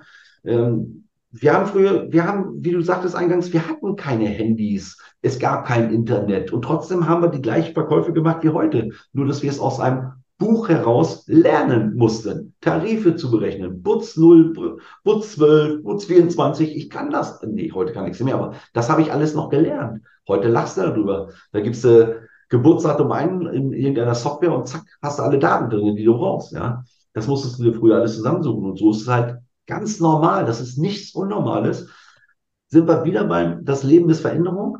Du musst halt einfach permanent mitgehen und mitagieren. Du musst in der Modernen bleiben. Du musst dich anpassen. wenn du es nicht tust und immer auf dem gleichen Stand bleibst, dann wirst du irgendwann dafür, so befürchte ich, die Quittung bekommen. Äh, das, das, definitiv. Da fällt mir gerade ein. Hat denn schon so, ich meine, ChatGPT ist anderthalb Jahre, na, ein Jahr, auch in der Branche äh, ja, präsent. Äh, hat das schon bei euch irgendwie, bei, bei euren Sachverständnissen, Sachverständigungsausbildung oder irgendwie so, oder von Richtern irgendwie zu sagen, okay, Leute, wir müssen irgendwie KI auch mit einbringen, oder ist das für euch noch kein Thema? KI ist für alle ein Thema. Ja, das ist halt einfach so. Und da, wisst, da wird auch keiner vorweglaufen. Ja, ähm, aber nochmal, wenn ein Richter ein, ein, ein Sachverständigen braucht, dann ist es nicht mehr Standardware. Ja, dann wird es ein bisschen knifflig. Ähm, auch da wird KI definitiv demnächst mehr mit eingesetzt werden. Davon bin ich überzeugt. Aber wenn es um spezialisiertes Wissen geht, dann will der Richter nicht mit Maschine reden, sondern will mit einem Menschen reden, der ihm das ganz genau erklären kann, warum das so ist. Und deswegen glaube ich, dass die Sachverständigentätigkeit trotz KI immer mehr in den Vordergrund drücken wird. Das ist einfach so. Weil auch der Richter sagt, na gut, mit, mit KI arbeiten ja alle, aber kannst du es mir mal vernünftig erklären? Kannst du mir das mal anhand der Unterlagen erklären? Und man muss sich das ganz einfach mal folgende, folgende Situation vorstellen. Da kommen Sachen rein wie, äh, da schreibt ein Gericht dich an und sagt, können Sie mir sagen, ob die beigefügte Wohngebäudeversicherung vor vier Jahren die günstigste auf dem deutschen Markt war? So. Was sagen, würde KI denn dazu sagen? KI könnte einen Preisvergleich machen. Aber bei der Wohngebäudeversicherung ist es meines Wissens nach so, dass du nicht Äpfel mit Bieren vergleichen kannst. Also sagen kannst, okay, die kostet 500, die kostet 480, die kostet 520. Du musst erstmal gucken, hast du drei Gesellschaften, die das gleiche Leistungspaket haben? Und das wirst du bei der Wohngebäudeversicherung nicht finden. Also ich kenne keine Gesellschaften, die, die, die das gleiche Leistungspaket haben im, im Gebäudeversicherungskomplex. Ja, das heißt, es, eine KI könnte mir helfen zu sagen, wer ist die günstigste oder wer war es von mir aus vor vier Jahren. Aber dann ist Sabbat. Das ist aber keine Begründung für den Richter. Der Richter sagt, hat es denn einen Grund, dass das so ist? Und da wird die KI versagen, weil jetzt müsstest du wieder vergleichen. Also das machen, was der Sachverständige eigentlich mag.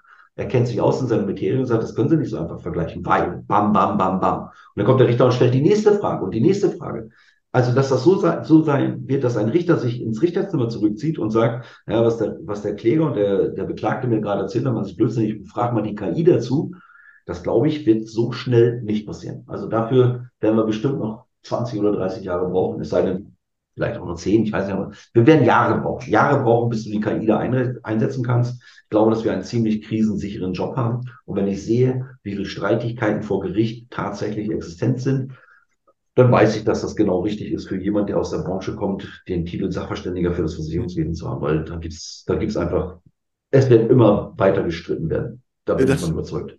Äh, bin ich auch. Ich, meine, meine Frage zieht doch genau auf das, was du gerade gesagt hast schon. Du hast sie quasi be beantwortet, obwohl du es zuerst falsch verstanden hattest. Ich meine nämlich genau das, dass genau KI ist ja quasi äh, einfacher, gefühlt einfacher für alle macht, aber genau deswegen ja, du brauchst weniger Sachverstand, um einfach sowas zu machen. Weißt du, du brauchst auch keinen Sachverstand, mhm. um einfach bei Check24 die schnellste, äh, die, die beste, in Anführungsstrichen, Kfz-Versicherung für dich rauszufinden, ne? Jetzt gerade, ja.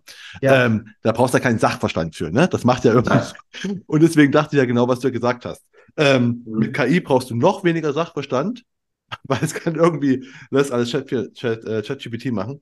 Und das meinte ich, ob es irgendwelchen Einfluss hat. Mhm. Dass es einfach auch vielleicht, dass man in der Ausbildung schon sagt, okay, pass auf, wir müssen es aber gucken, KI macht so und so und sowas. Wir müssen aber uns deswegen auf das und das und das konzentrieren. Aber hast du ja schon genauso gesagt, ne? Das ist einfach. Marco, als ich die, als ich die Sachverständigen-Tätigkeit durchlaufen hatte, äh, da war das Modul Krankenversicherung.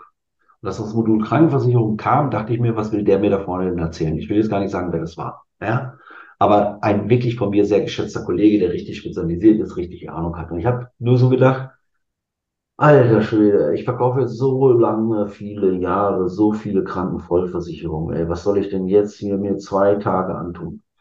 Ich hatte am ersten Tag mittags das Gefühl, das dringende Bedürfnis, ganz viele Kunden anzurufen, weil ich an dem Tag das erste Mal verstanden habe, was ich da mache. Ich habe nämlich bis dato dann immer nur Krankenversicherungen verkauft, mit dem tollen Beispiel, was du gerade über Check24 gegeben hast. Leistung ist gar nicht so wichtig dramatisch. Wir reden erstmal über Preis. Der will Geld sparen und das, was er spart, will er bei mir anlegen. Also das, was man verkäuferisch aus jeder Schulung hört und was man auch jahrelang mit mir gemacht hat. Wie mit vielen anderen unserer Kollegen. Ist halt einfach so.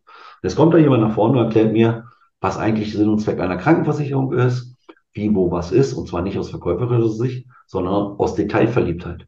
Und dann stellst du nach der dritten, vierten Stunde fest, ach du Scheiße. Oh Gott, das ist ein Freund von dir, dem du es verkauft hast. Ja, weil du, weil du ein ganz anderes Wissen dazu kriegst. Also nicht dieses verkäuferische Wissen, sondern plötzlich eine ganz andere Draufsicht bekommst. Ja, das ist ähnlich wie mit, mit Fußball. Ich weiß dann, gestern gab es ja wieder so ein Spiel, wo, wo unsere Deutschen mal wieder gesehen haben, dass es andere Nationen gibt, die es mittlerweile besser können. Und ich weiß ganz genau, es gibt 80 Millionen Trainer hier in dieser Republik, aber die wenigsten von denen können Fußball spielen. Trotzdem wissen sie es besser. Und so ähnlich war es bei mir auch. Ich wusste es besser, aber ich konnte es eigentlich gar nicht. Ja, trotzdem habe ich immer angenommen, ich kann es. Bis einer kommt und dir wirklich zeigt, wie es funktioniert und denkst so, wow. Und das ist diese Erkenntnis, die ich daraus gezogen habe. Ja, rein verkäuferisch alleine kommst du nicht weiter. Und wenn ich heute mit Teilnehmern spreche in dieser Weiterbildung, wo die betriebliche Altersvorsorge, Krankenversicherung, Sachgeschäft, gewerbliches Sachgeschäft, wenn die in den Pausen rauskommen, wenn du diese entsetzten Gesichter teilweise siehst und du fragst, was ist denn los? Und die, das wusste ich nicht. Das ist der häufigste Satz, den ich höre. Das wusste ich nicht. Und alle haben sie das Bedürfnis zu telefonieren und alle sind sie zufrieden, dass sie diesen Schritt gemacht haben, weil immer wieder ganz, ganz häufig der Satz kommt, das wusste ich nicht. Und das ist halt einfach so. Woher auch? Du kriegst eine Schulung, die ist rein verkäuferisch aufgedrückt. Das ist halt einfach so. Und das ist jetzt, das ist geändert mit dieser Sachverständigen-Tätigkeit. Und dafür braucht ein Richter auch jemanden, der es ihm erklären kann, wie es wirklich funktioniert, wie es wirklich ist und nicht verkäuferisch. Und da haben wir eine, tatsächlich eine echte Lücke in Deutschland geschlossen. Punkt. Okay. Also B BVSV verstehe ich jetzt. Aber ihr habt ja. du, hast nicht, du hast nicht nur den BVSV mitgegründet oder gegründet, sondern mhm. ihr habt auch Gewerbezentren. Finde ich bei dir auch. Du bist das Gewerbezentrum ja. äh, Maxdorf. Ja. Na? So, was ist ein Gewerbezentrum? Das ist nichts anderes wie eine Anlaufstation für Unternehmer, wo ein Unternehmer hingehen kann und sagen kann, ich habe da mal eine Frage. Und diese Frage ist nicht begrenzt auf Versicherungspakete, sondern auch viele, viele andere Sachen. Das fängt an bei Kleinigkeiten wie zum Beispiel die Enthaftung nach Starbuck. Ja, was kann ich tun? Wir sind Sachverständigenverband, wir haben Möglichkeiten, dir da zu helfen, dich zu unterstützen. Dann geht das weiter wie, ich brauche einen spezialisierten Steuerberater, einen spezialisierten Anwalt, dann sagen wir, okay, wir haben Intranet, da gibt's da gibt's ganz, ganz viele. Wir arbeiten mit anderen Verbänden äh, zusammen, kooperieren mit denen. Da können wir dir helfen. Ganz einfaches Beispiel. Wenn hier in Maxdorf 8000 Einwohner der Bauunternehmer seinen Baukran aufbaut und es kommt ein Sturm, und dieser Sturm wäre jetzt gestern gewesen und hätte irgendjemand unter diesem Baukran begraben und der wäre tot, dann hätte dieser Bauunternehmer aus Maxdorf ein Riesenproblem. Und ich glaube, ich, mein Gefühl sagt es mir, wenn der sich einen Anwalt aus Maxdorf nimmt der sicher nicht ganz gut ist im Verkehrsrecht und vielleicht auch noch im Scheidungsrecht, dann ist er in dem Falle mit solch einer Situation, Kramer schlägt Passanten, vielleicht gefährdet, wenn er einen Anwalt nimmt von hier. Ich weiß es nicht. Kann sein, dass es den hier gibt, den Spezialisten. Aber ich könnte mir vorstellen, dass es den hier nicht gibt. Und was, wo, wo kann der sich denn jetzt informieren? Jetzt könnte man sagen, ja, Google. Gut, natürlich kann man das googeln. Aber wenn der wüsste, dass es da eine Anlaufstation gibt, wo er hingehen kann, wo es Sachen gibt, die er sonst so nicht bekommt, wo er das Wissen bekommt, ohne dass ihm unbedingt direkt was verkauft wird, sondern er, be er bekommt einfach diese Hilfestellung. Und wir sagen dann, du pass auf, nicht hier, aber in Frankfurt oder in Hamburg oder in München und in der heutigen Zeit mit Videoschalte, dort kannst du dich dran wenden, der ist darauf spezialisiert, hier sind die Nachweise. Dann freut er sich. Ja, oder Tarife. Tarife, nehmen wir Beispiel diesen Kfz-Tarif als Stückkostentarif. Habe ich als Makler immer von geträumt, so einen Tarif zu kriegen. Die, die Vielzahl der Gewerbezentren animieren Gesellschaften zu sagen, ey, ihr macht ja einen richtig guten Job. Wir haben gehört, ihr habt ganz viele Fahrzeuge vermittelt. Eure Schadenquoten sind so toll. Wie kommt das denn?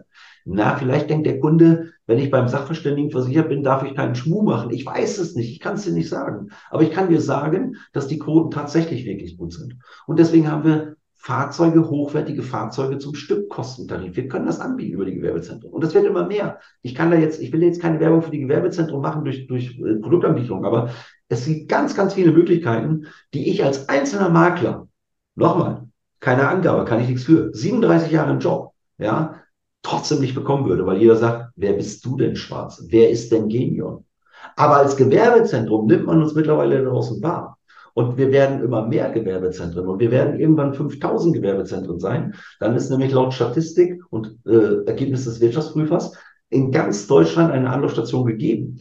Und wenn du eine Anlaufstation hast, in ganz Deutschland, dann bist du eine Marke. Die bist du schon übrigens ab 500. So, wenn du eine Marke bist, dann spricht sich das rum. Und dann sagt der eine, ey, ich habe da Fördermittel gekriegt, ich habe dort das gekriegt, ich habe jenes gekriegt, ich kann, konnte mir das holen, die haben mich enthaftet. Ja, wir sind mittlerweile Rahmenvertragspartner vom Steuerberaterverband, in dem Falle Hessen. Dort schulen wir über die Akademie Steuerberater zur Enthaftung nach Starbuck. Steuerberater sagen, wie genial ist das denn? Und schicken ihre Mandanten berechtigterweise ins Gewerbezentrum und sagen, ihr müsst das machen, das ist ein Gesetz. Ja, es gibt immer noch welche, die quatschen dummes Zeug nicht böse sein, wenn ich das so sagen, weil das ist wirklich dummes Zeug. Ich höre manchmal die Stimme, ich habe mal meinen Steuerberater gefragt, der sagt, das ist alles nicht so mit Starbuck. Also ganz ehrlich, wenn ich solche Sachen höre, dann könnte ich weinen, ja, weil das hören dann andere und glauben dem Blödsinn. Das ist genauso, als wenn ich sage, weißt du, die Ampel ist zwar rot, aber wenn links und rechts keiner kommt, kannst du ruhig rüberfahren. Hat mal einer gesagt. Nein, das darfst du nicht. Und wenn keiner kommt, du darfst einfach nicht fahren. Das ist Gesetz. Du musst anhalten bei Rot. Ja. Und wenn es tatsächlich Steuerberater geben sollte, die sagen, nein, nein, Stark ist gar nicht so, das, das brauchst du alles nicht beachten, dann soll der gleich die, die, die Telefonnummer seiner Vermögensschadenshaftlich mitmelden und seine Versicherungsscheinnummer, weil das wäre ein Haftungsproblem. So, und das wird jetzt in zwei, drei, vier Jahren, wird das für jeden vollkommen normal sein, der wird das verstanden haben. Gefährlich sind nur die, die unterwegs behaupten, das ist alles nicht so. Warum? Auch immer aus Neid oder weil sie keine Ahnung haben oder kompetenzlos sind, keine Ahnung, ich kann es nicht sagen. Ich würde zu so, zu so etwas niemals mich positionieren, egal was das ist, und sagen würde, das ist nicht so. Ja, weil wenn ich keine Ahnung habe, gibt es diesen alten Spruch, einfach mal die Schnauze halten, bevor du irgendwas verbreitest. So, und diese Gewerbezentren, die werden ausgebaut als Marke. Wir werden jede Woche mehr, jede Woche eröffnen wir neue Center. Wir machen einmal im Monat diese Präsentation als Anlaufstation. Und mittlerweile haben ja auch viele verstanden, ach so, da geht es gar nicht in erster Linie um den Versicherungskauf, da geht es um Neukundengewinnung, da geht es um Zusammenarbeit mit Steuerberatern, da geht es um Zusammenarbeit mit Anwaltsverbänden. Ach so, das wird kanalisiert. Und da brauche ich nichts groß machen. Boah, das ist ja toll. Und das wird beworben. Und da gibt's Landingpagen. Und das, was wir auf die Beine stellen für die Gewerbezentren, das sucht seinesgleichen in Deutschland. Und ich glaube einfach zu sagen, es gibt keinen Vergleich in Deutschland dafür. Dass das Neider hervorruft, ist mir vollkommen klar, aber unverständlich. Brauchst dich doch nur anschließen, es hindert dich doch keiner dran. Wir garantieren, pass auf, da hast du ein Gebiet, da positionieren wir dich, wir stellen dir die Tools zur Verfügung und dann kannst du dich dort selber entfalten, du kannst dich Du kannst alles annehmen, du kannst äh, von außen die, die Frequenzen nutzen und so weiter. Und das haben viele nicht verstanden. Und einige denken ja auch, du musst Makler dafür sein oder du musst Sachverständiger sein. Nein, ich muss weder Makler sein, noch muss ich Sachverständiger sein. Das kann im Grunde genommen jeder machen, weil es geht nicht in erster Linie dort um Versicherungsvermittlung. Wenn ich Versicherung vermitteln will, dann brauche ich Zulassung, ist doch logisch. Und wenn ich die nicht habe, kann ich keine Versicherung vermitteln. Ja, ich darf aber auch keine Rechtsberatung machen als Makler. Ja, und ich tue es auch nicht. Ja, ich darf auch keine Steuerberatung machen als Makler. Ich tue es auch nicht. Ja, und das, deswegen haben wir diese ganzen Kooperationen und sagen, pass auf, dafür haben wir jemand, der kann dir helfen. Wende dich an den. Dann ist der glücklich und zufrieden und der empfiehlt mich weiter. Und das funktioniert mittlerweile in einer Geschwindigkeit grandios. Natürlich wird nicht jedes Gewerbezentrum zum Anfang erfolgreich sein. Und natürlich wird nicht jeder alles nutzen. Und manche nutzen auch gar nichts. Und es wird auch wieder welche geben, die werden ihr Gewerbezentrum zumachen. Dann kommt ein anderer, macht es auf und der hat Erfolg. Aber das ist vollkommen normal. Das gehört dazu. Das Leben ist Veränderung. Du musst dich anpassen. Wenn du darauf wartest, dass du dich als Versicherungsvermittler selbstständig machst, machst ein Schild dran, ich bin jetzt Versicherungsvermittler und machst eine Drehtür rein, weil du glaubst, der, der, der Ansturm könnte deine normale Haustür nicht bewältigen. Und die Drehtür dreht sich nicht, weil keiner reinkommt. Dann muss man drüber nachdenken, wo dran, wo der Fehler ist. Das ist vollkommen normal. Ja, diese Gewerbezentren aber, die werden immer mehr etabliert. Das bekommen wir überall gespiegelt. Die sind unglaublich erfolgreich. Wir machen mittlerweile gemeinsam mit Banken Präsentationen. Ja, Banken nutzen das, Steuerberater nutzen das. Immer mehr nutzen diese Möglichkeiten, die wir dort haben. Und deswegen werden diese kritischen, in Anführungsstrichen, Gegenstimmen auch immer leiser und ruhiger und verschallen. Natürlich werden wir noch weitere Neider haben. Ich möchte auch nicht, dass, wenn ich in Maxdorf als Makler bin, dass ein anderer so ein Gewerbezentrum hat und der diese ganzen Vorteile auf sich zieht. Ja, aber das ist dann so das System. Habe ich mich für entschieden, dass ich es nicht mache, ein anderer macht es, dann ist es einfach so. Punkt. Äh, das, äh, ich, ich verstehe den Vorteil. Was ich noch nicht, also nicht verstehe, was mich frage ist, wann seid ihr auf die Idee gekommen, das zu machen? Weil du sagst, bald wird es 5000 geben. Wann gab es das erste? Und vor warum? Und warum? Also ungefähr vor 18 Monaten, weil wir äh, mit klugen Köpfen, mit Poolvorständen zusammensaßen und fest, festgestellt haben, dass wir keine Anlaufstation in Deutschland für Unternehmer haben. Also das war so ein Brainstorming-Tag. Ähm, was haben wir denn? Wir haben eine IHK, Zwangsmitgliedschaft, kann teure Seminare buchen. Wir haben Handwerkskammern, alle berechtigt, alle gut. Ähm, wenn ich Fördermittel haben will, kann ich nochmal zu einer Bank gehen. Ist aber auch schon wieder absurdum, weil eine Bank ein eigenes Geschäftsmodell hat. Das nennt sich Kreditvermittlung. Die haben vielleicht gar nicht das Interesse, äh, Fördermittel zu, äh, zu bewilligen und so weiter. Und so gab es eins zum nächsten. Und dann gab es diesen berühmten Tag, wo wir uns mit äh, Vorständen zusammengesetzt haben und diese Poolvorstände haben gesagt, ihr als neutrale Instanz, als Bundesverband, ihr müsst eigentlich das Ding machen als Gewerbezentrum, als Anlaufstation für Unternehmer. Und das ist ganz egal, ob das ein Makler, Mehrfachagent oder ein Ausschließlichkeitsvertreter ist. Wir brauchen Anlaufstationen für Unternehmer. Und da kam dieser Gründungsgedanke. Und der war tatsächlich in Hannover am Hauptbahnhof äh, ähm, wenn man da rausgeht, gegenüber in, in, in, in so einem Hotel direkt gegenüber vom Hauptbahnhof. Und da war das. Ich weiß jetzt nicht, wie es heißt, aber da haben wir uns dann zusammengesessen, Kaffee getrunken und haben diskutiert und diskutiert und diskutiert. Und dabei kam dann raus, okay, wir brauchen jetzt Gewerbezentren in Deutschland. Nicht wissend, wird das angenommen? Wird das funktionieren? Was wird da draus? Wie geht das weiter? Ähm, einfach gesagt, okay, stimmt, wir haben jetzt den ganzen Tag diskutiert, wir lassen das jetzt mal ein, zwei Wochen setzen, äh, sacken, gucken, was wir für, für, für Gedanken zwischenzeitlich dazu haben. Und dann entscheiden wir, passt oder passt nicht. Und dann kam es so, wie es kommen musste. Alle Beteiligten haben gesagt, es gibt tatsächlich keine Anlaufstation für Unternehmer. Wir brauchen so etwas in Deutschland. Es fehlt. Und dann haben wir gesagt, dann machen wir das jetzt. So. Und so kam es. Okay, vor 18 Monaten war die Idee. Äh, irgendwann werden es schon, irgendwann sollen es 5000 sein. Wie viel, sind, bei wie viel stehen wir ungefähr in Deutschland?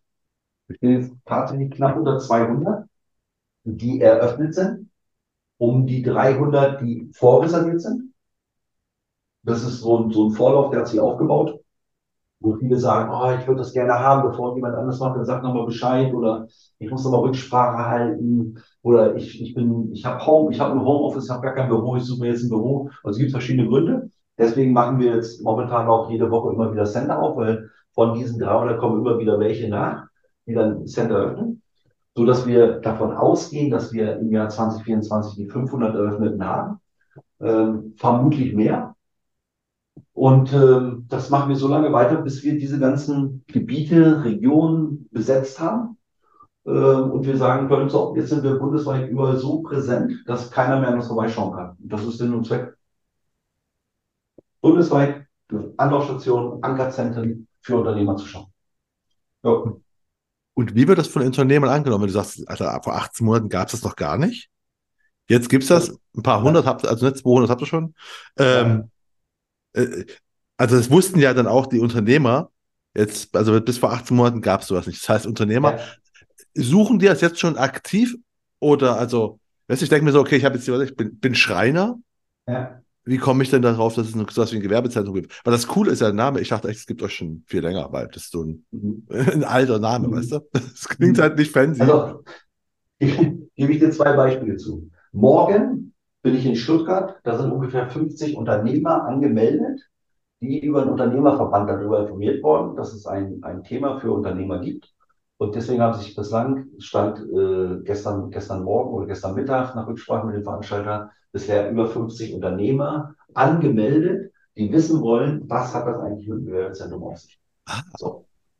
Das ist, das ist morgen in Stuttgart. Und diese Veranstaltungen finden bundesweit immer mehr statt. Also immer mehr Unternehmerverbände interessieren sich dafür, weil sie sagen, ey, was ist mit dieser Enthaftung nach Starburg? Was ist mit diesen Gewerbezentren? Was ist mit diesen Tarifen? Was hat das damit auf sich? Und so weiter. Ja.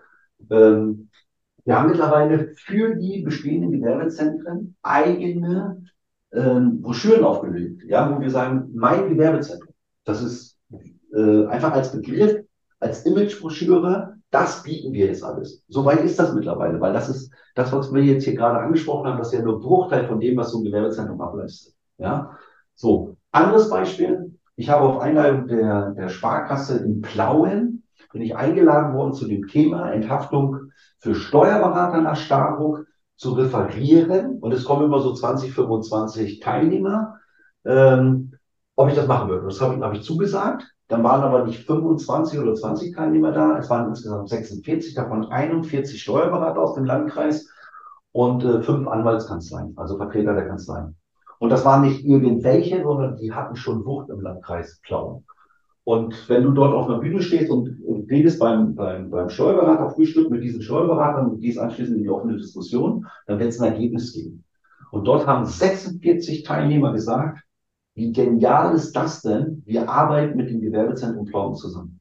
Und wenn man heute mit dem Betreiber vom Gewerbezentrum Plauen spricht und sagt, ich nehme dir dein Gewerbezentrum wieder weg, dann ist das ungefähr so, als wenn man einen Weltkrieg auslösen würde. Das gibt er nie wieder her. Weil er mittlerweile durch den Zulauf auch der, der Mandanten von den Steuerberatern, von den Anwaltskanzleien so groß wird und so wächst, wie wir es uns vorstellen, dass es bundesweit irgendwo passieren wird. Das heißt also, auf der einen Seite machen wir Referate auch bei Banken, bei Steuerberatern und auf der anderen Seite bei Unternehmern. Und da sind wir erst am Anfang. Wir fangen damit erst an. Aber diese Sache zum Beispiel, dieses äh, äh, morgen, dieses Treffen, das findet in, äh, bei den Stuttgarter Kickers im Stadion in, in der Business Lounge statt. Ja, auch Veranstaltungen von, von Unternehmern aus diesem Bereich. Parallel dazu hat ein Kollege von uns jetzt gerade in Brühl vor der IHK vor vollem Haus repariert. Und so ist das immer mehr. Ja, die Steuerberaterschulung, die wir machen, als Webinare, ähm, fachlichisierte Anwälte, die auf das Thema Starrock spezialisiert sind, die uns angeschlossen haben. Ja, ähm, große Veranstaltungen. In Berlin hat ein Kollege eine Veranstaltung gemacht. Da waren, glaube ich, nur nur 20 Unternehmer, ja, aber mit allen im Gespräch, mit allen, ja. Und so machen wir bundesweit immer mehr und immer mehr. Und wir machen für die Betreiber der Gewerbezentren diese Aktionen, damit sie einfach noch erfolgreicher, noch präsenter werden. Und wenn wir das bundesweit 2024 nur 100 Mal machen, dann verspreche ich dir, aus diesen 100 wird es unglaubliche Früchte geben, die daraus geerntet werden. Das ist halt einfach so. Weil wer macht das denn sonst in diesen Regionen für diese Leute? Wir reden nicht darüber, dass wir sagen, trommel mal eben von deinem Verein hier, von deiner Händlervereinigung so 50 Händler zusammen. Ja, ähm, wir wollen mal was über betriebliche Altersvorsorge reden. Da sagt jeder, boah, du bist der 30. Ja, aber wenn du hingehst und sagst, ey, wir haben hier etwas, das könnte für euch mehr als interessant sein. Enthaftung nach Thema Staro, Zugriff auf den Markt, äh, Kontakte, Netzwerken, alles was dazugehört, ja, äh, mit, mit Sonderkonzepten und so weiter, dann hört dir jeder zu, weil er sagt, okay, das ist jetzt noch was Neues, das stimmt. Das habe ich so noch nie gesehen, das habe ich noch nie gehört. Ja, so. Und wir publizieren das ja auch. Wir schämen uns nicht dafür, dass wir mit den Sparkassen zusammenarbeiten, mit den Volksbanken zusammenarbeiten, mit anderen Banken zusammenarbeiten. Wir schämen uns auch nicht dafür, dass wir diese Gewerbezentren haben, weil wir sehen, da wo die umgesetzt werden, mit welcher Freude die umgesetzt werden und was wir damit auslösen. Und nochmal, das ist eine Frequenz zur Neukundengewinnung und die etablierst du und zwar dauerhaft. Und das ist ja auch so, dass immer wieder was nachkommt. Das ist genau das, wo wir die eigentlich in diesem Podcast die ganze Zeit schon drüber sprechen. Es verändert sich etwas, wir kriegen es mit, wir reagieren sofort. Und damit tragen wir es natürlich auch in die nächste Ortschaft rein, in den nächsten Stammtisch rein. Ja? Wir machen die Weiterbildung für die Leute, was wir alles kostenfrei anbieten. Wir bewerben das, wir machen Landingpages für, für die Betreiber der Gewerbezentren. Und das hat eine Wucht, die werden auch maßlos unterschätzt. Da stehen wir erst am Anfang und ich sage es immer wieder.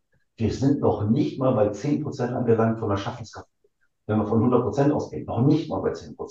Wenn wir 5000 Center öffnen wollen, ja, dann kann jeder mathematisch rechnen, wie viel 10% sind. Wenn ich sage, wir haben 200 eröffnet oder knapp unter 200 jetzt, dann weiß man ja, wo wir stehen. Wir stehen jetzt am Anfang und trotzdem so erfolgreich.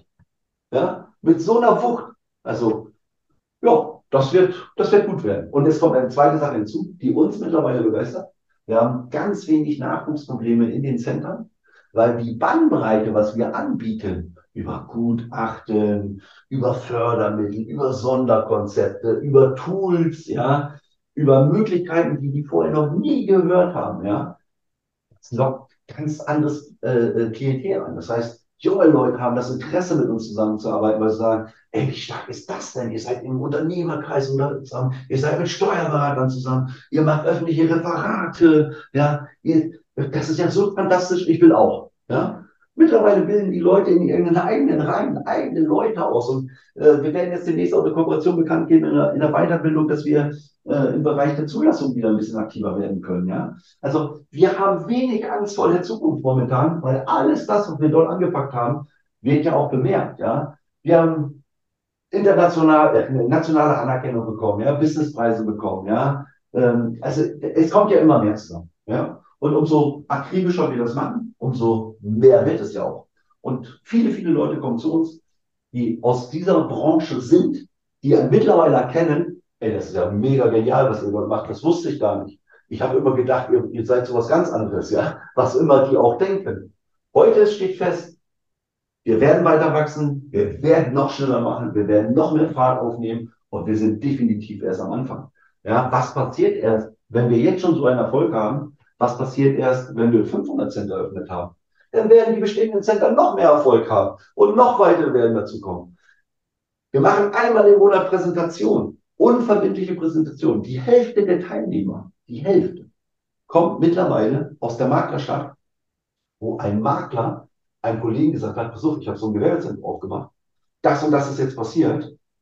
Ich empfehle dir, setz dich damit auseinander. Hol dir selber so ein Gewerbezentrum. Wenn das ein anderer macht, ist ein Problem. Das höre ich immer mehr. Die Hälfte der Teilnehmer wird zusammengestellt aus bestehenden Gewerbezentren. Und die belügen sich ja nicht untereinander. Die sagen sich ja die Wahrheit. Die sagen, du, ich habe das ausprobiert, das ist nichts. Oder die sagen, hey, das funktioniert wirklich. Hör dir das mal an. Und das ist einfach so. Äh, das ist, glaube ich, auch, was du gerade sagtest, dass du keine, keine Angst vor der Zukunft hast. Äh, kann ich, kann ich, glaube ich, äh, ja, kann ich mir gut vorstellen. Weil ich habe mich, wenn ich mit, im Gespräch mit dir, ne, du hast irgendwann, hast du gemerkt, es gibt keine Sachverständigen für Versicherungen, also hast du das selbst gemacht. Jetzt habt ihr mhm. festgestellt, es gibt keine Gewerbezentren, also hast du auch das mit so selbst initiiert. Das heißt, ich bin mhm. auch gespannt, was du nochmal irgendwann feststellst, mhm. was es nicht gibt, was du dann noch in die Branche reinbringen wirst. Ähm, aber es klingt bei dir alles so, so, so extrem nach rotem Faden, alles funktioniert wunderbar. Äh, aber du bist schon lange in der Branche, wir wissen beide, es funktioniert nie immer alles wunderbar. Und ich frage ja meine Gäste gegen Ende, und da sind wir jetzt bald nämlich, was mhm. war denn so große Fehler, die du gemacht hast? Oder also Fehler, sagen wir Learnings. Was ist Fehler ist so negativ behaftet? Was war denn so, wo du dir gedacht hast, das wäre eine coole Idee und es hat dann nicht funktioniert, wie jetzt der BVSV oder das Gewerbezentrum? Und oh, das kann ich sagen. Ich habe zum Anfang, um, um diesen Verband aufzubauen und diese Ideen aufzubauen, haben wir eigentlich alles, was sich nicht rechtzeitig bewegt, auf irgendwelche führende Positionen gesetzt. Und das war ein Riesenfehler. Ähm, da, haben wir, da haben wir einfach Fehler gemacht. Das waren, das waren handwerkliche Fehler, die hätten wir nicht machen dürfen. Ähm, wir hätten da uns mehr Zeit nehmen lassen. Äh, müssen, einfach müssen. Ich habe jetzt heute, äh, in der heutigen Zeit habe ich gelernt, wenn du es eilig hast, geh langsam. Äh, früher habe ich gesagt, wenn du es eilig hast, gib Gas, ja, spur durch. Und das war ein Fehler. Also das, das äh, wird uns nie wieder passieren. Heute gucken wir uns das zweimal an, bevor wir etwas machen und dreimal an, äh, bevor wir auch Positionen falsch besetzen ähm, und lassen uns nicht mehr blenden dort. Ähm, das heißt nicht, dass das jetzt schlechte Menschen sind, aber das heißt zum Beispiel, wenn wir der Meinung waren, ey, du kannst das bestimmt und der hat dann gesagt, ich, ich mach das und er konnte es dann doch nicht, dann geht es meist im Streit auseinander. Und das ist so eine Situation, das ist ärgerlich. Ähm, ich hätte heute noch gerne bestimmte Leute einfach dabei, weil ich weiß, das sind gute Menschen und gute, gute Typen, aber mit dem Tempo, was wir gemacht haben und den Fehlern, die wir dadurch gemacht haben, haben wir es einfach selber versaut. Punkt. Das würde ich auf alle Fälle anders machen. Ansonsten kann ich nur sagen, wenn man nicht den Mut hat, etwas zu verändern und immer nur das Gleiche macht, dann glaube ich, dass es auch gleich schlecht weitergeht. Es wird sich, es wird sich dann nichts verändern. Wie soll sich auch was verändern? Und von daher, ja, paar handwerkliche Fehler gemacht, die würde ich definitiv so nicht wieder machen. Würde mir nicht passieren. Ich würde es ganz anders konzipieren, aber ich kann die Zeit nicht zurückdrehen. Und deswegen stehe ich jetzt heute auch dazu, oder wir stehen alle dazu und sagen, ja, haben wir ausprobiert, ging schief. War halt so. Aber lieber ausprobieren und es geht schief und daraus lernen, und das ist das Wichtigste, und vor allen Dingen diesen Fehler nicht wiederholen. Und das machen wir nicht. Also es ist extrem selten, dass wir Fehler wiederholen. Wir machen viele Fehler, das geben wir zu, aber die machen wir, weil wir Erfahrung sammeln. Und das ist okay und das zeichnet uns, glaube ich, auch aus, dass wir zu unseren Fehlern stehen und sagen, wenn wir was falsch gemacht haben, okay, dann ist das alles so, machen wir es halt auf der anderen Seite wieder neu und dann ist es gut oder besser oder anders. Das kann man machen. Ähm, es ist nicht so, dass wir, dass wir es äh, verheimlichen oder verdunkeln oder irgendetwas, sondern wir lernen einfach ganz schnell aus unseren Fehlern. Jo. Einzige Problem ist halt, wir könnten noch schneller sein, aber noch schneller heißt, das kostet unglaublich viel Geld in der heutigen Zeit. So, und da wir das Geld nicht haben, müssen wir es halt langsam machen. Ähm, was ja schon, schon quasi eigentlich so Tipps. Wir sind schon am Ende, wo ich immer so drei Fragen stelle. Und du hast gerade schon was gesagt, wo du meinst, okay, das, äh, ne, wenn, früher war es zu schnell und jetzt bist du gelernt, langsam, langsam zu sein. Was gab es denn so einen Tipp, den du am Anfang mal deiner Karriere bekommen hast, der aber jetzt immer noch gültig ist? Wo du sagst, das hat mir vor 20 Jahren, 25 Jahren jemand gesagt, gilt immer noch. Fleisch schlägt Talent. Gilt immer noch. Gilt immer, also ja gut, Fleiß. Du meinst im Sinne von, okay, äh, die Schlagzeile, ne? Ruf viele Leute an und dann machst du Termine. Egal in welchem Bereich. Wenn du, wenn du wirklich fleißig bist, ja. Ich bin, ich bin ja Kampfsportler. So. Und Bruce Lee kennt viele aus, aus dem Fernsehen oder, oder aus Büchern. Ja, der hat jeden, äh, jeden Tag ist es übertrieben, aber von mir aus macht alles, der, der hat 10.000 Mal den gleichen Tritt gemacht. 10.000 Mal. Das hat er deswegen gemacht, weil er ihn immer wieder perfektionieren wollte. Ja. Und was ist mir lieber? Einer, der 10.000 Mal den gleichen Schritt macht oder Tritt macht und dann genau weiß, wie er diesen Tritt machen muss. Oder einer, der versucht, 10.000 verschiedene Tritte zu machen. Ganz einfach. Fleiß schlägt Talent. Und der war fleißig. Der hat jeden Tag trainiert. Jeden Tag. Jeden Tag. Die Leute sagen, wenn ich zum Beispiel Stunden halte, und ich halte ja, äh, jeder bei uns hat so seinen Part, ich verändere immer meine Stunden. Die sagen, kannst du mal die Stunde gleich machen? Nein, du musst neu aufspielen. Hier ist das Stick, spiel neu auf. Was hast du jetzt schon wieder verändert? Wirst gleich sehen. Warum? Weil ich mich nach den Stunden immer reflektiere und überlege, was kannst du besser machen? Was kannst du anders machen? Was kannst du deutlicher machen? Wie kannst du es noch einfacher rüberbringen? Wie können die Leute es noch besser umsetzen? Ich, ich lasse es nicht einfach so, wie es ist, sondern wenn ich feststelle, es läuft etwas nicht, dann greife ich zum Hörer, rufe an oder frage nach oder kläre oder verändere. Fleiß schlägt Talent. Wenn es nach Talent ginge, müsste ich heute einen Doktortitel oder Professorentitel haben. Habe ich aber beides nicht. Also Fleiß schlägt Talent. Okay. Und was hättest du gern schon am Anfang deiner Karriere gewusst, was du selbst erarbeitet hast? Äh, am Anfang meiner Karriere gewusst, was ich mir selbst erarbeitet habe, dass tatsächlich Außeneinflüsse dich blockieren können. Und ich würde, wenn ich das heute nochmal machen würde, vielleicht vieles im gleichen Weg gehen, aber ähm, sowas wie den Sachverständigentitel hätte ich viel eher kreiert. Weil da habe ich einfach festgestellt, es ist so in Deutschland, ja, wenn du mir jetzt noch einen Doktortitel gibst, Dr. Gutachter Andreas Schwarz, dann weiß ich, dass noch größerer Erfolg kommt, weil die Leute sagen, boah, der ist nur Doktor, der ist Doktorgutachter. Also ich würde viel mehr Geld in Weiterbildung investieren, in realisierbare, umsetzbare Weiterbildung, weil unglaublich viel Geld ausgegeben wird für Weiterbildung. Aber wenn es Selbstbeweihräucherung ist für die Weiterbildung, dann nützt mir das nichts. Ich brauche eine Weiterbildung, die ich auch wirklich nutzen, umsetzen und realisieren kann. Alles andere, glaube ich, ist eine Zeitverschwendung. Ja, Bildung ist quasi schon ein sehr guter Übergang zur, zur letzten Frage, die ich überstelle. Also Bildung muss ja nicht, muss nicht Bildung sein. Ne? geht um, ich sage immer, was, was für Bücher könntest du empfehlen, die man gelesen haben sollte? Und das müssen jetzt nicht zwingend irgendwie Weiterbildungsbücher sein. Ne? Das kann auch Belletristik und sowas sein. Oh, also, ähm, Dale Carnegie, Sorge dich nicht lebe, sollte man auf alle Fälle lesen.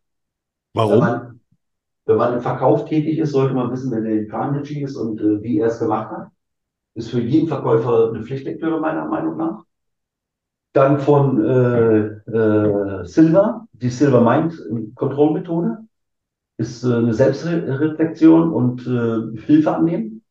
Und wenn man rausgeht aus der Branche, dann würde ich auf alle Fälle das wichtigste Buch lesen, die Bibel. Die Bibel sollte jeder einmal gelesen haben, das ist ganz wichtig. Müsste Pflichtlektüre in der Schule werden. Okay. Dann haben wir. Habe ich dich gerade geschockt? nee, ich habe nee, hab gerade überlegt, ich, ich, ich habe gerade überlegt, ich wollte gerade sagen, hat noch keiner empfohlen, mir ist dann aber eingefallen, doch. also quasi im Kopf war gerade, äh, ah. hat noch keiner Bibel, weil nämlich äh, Carnegie wird super oft empfohlen. Mhm. Silber, äh, Silber meint, bin ich mir gerade noch nicht sicher. Bibel wurde aber auch schon empfohlen. Das war gerade. Deswegen habe ich kurz äh, innegehalten. Ne? Ich muss sagen, ich habe ich ich persönlich habe es, glaube ich, dreimal versucht, Mhm. habe es nicht geschafft. Bin, es, ist, es ist schwieriger zu lesen, sagen wir es mal so. da gebe ich dir jetzt einen Tipp und auch für deine Zuhörer einen Tipp. Die Bibel ist ein Buch aus mehreren Büchern. Und es gibt das Alte Testament und das Neue. Und du machst den Fehler, den viele machen. Sie beginnen sie von vorne zu lesen. Das heißt, du fängst mit dem Alten Testament an, dabei schläfst du ein, verstehst die Welt nicht mehr und denkst dir, boah, hat der viele Töchter mit vielen Namen und viele Söhne. Interessiert kein Menschen. Also wenn du die Bibel lesen willst, dann lest zwischen dem Alten Testament und dem Neuen Testament die Sprüche. In jeder Bibel steht oben drüber, was es ist. Altes Testament auf jeder Seite, Neues Testament, Psalme, Sprüche. Zwischen Alten und Neuen Testament sind die Sprüche.